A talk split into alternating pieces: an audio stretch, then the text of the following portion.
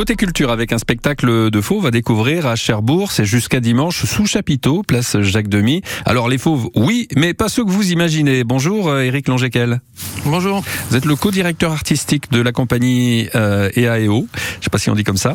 Euh, vous êtes aussi euh, jongleur et vous êtes sur la piste d'escapade d'hiver cette semaine. Alors ce spectacle, il s'appelle Les Fauves, mais on n'y verra pas de lion, pas de tigre, encore moins de panthère. Expliquez-nous de quoi il s'agit alors. Bah oui, c'est un spectacle de, jonglage, donc on n'y voit que des jongleurs et des jongleuses. Et euh, le titre Les Fauves, c'était un clin d'œil euh, au cirque traditionnel où euh, d'habitude on vient voir des fauves soit sur la piste, soit dans des cages quand on visite une ménagerie.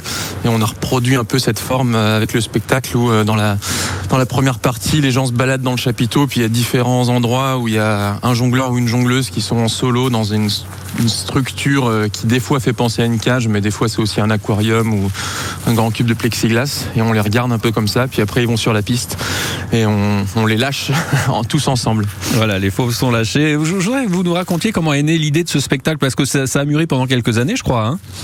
Euh, oui, oui, ça a mûri pendant quelques années. Ça a commencé en 2017, donc c'est assez vieux.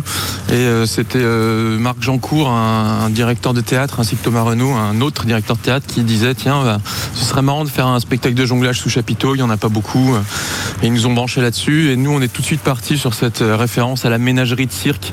Donc la ménagerie, c'est l'endroit où il y a tous les animaux enfermés. Pas pendant le spectacle, mais l'après-midi d'avant, et puis on peut payer une petite somme pour aller les voir dans leur cage.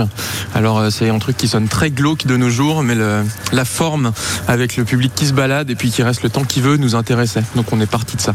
Alors, on va parler aussi du, chapiteau gonflable. Hein. C'est tout à fait inédit ce, réceptacle géant. J'ai envie de dire le, spectacle en fait euh, commence pour le public par une visite de la ménagerie. Vous, vous le disiez. Et là, on entre sous le chapiteau. Il est comment ce chapiteau? Expliquez-nous ce qu'il y a à l'intérieur.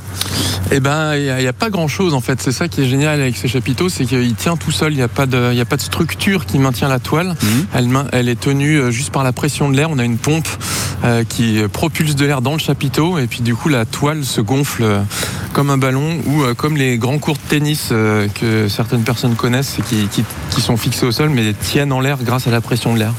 Donc c'est pas inédit mais c'est atypique.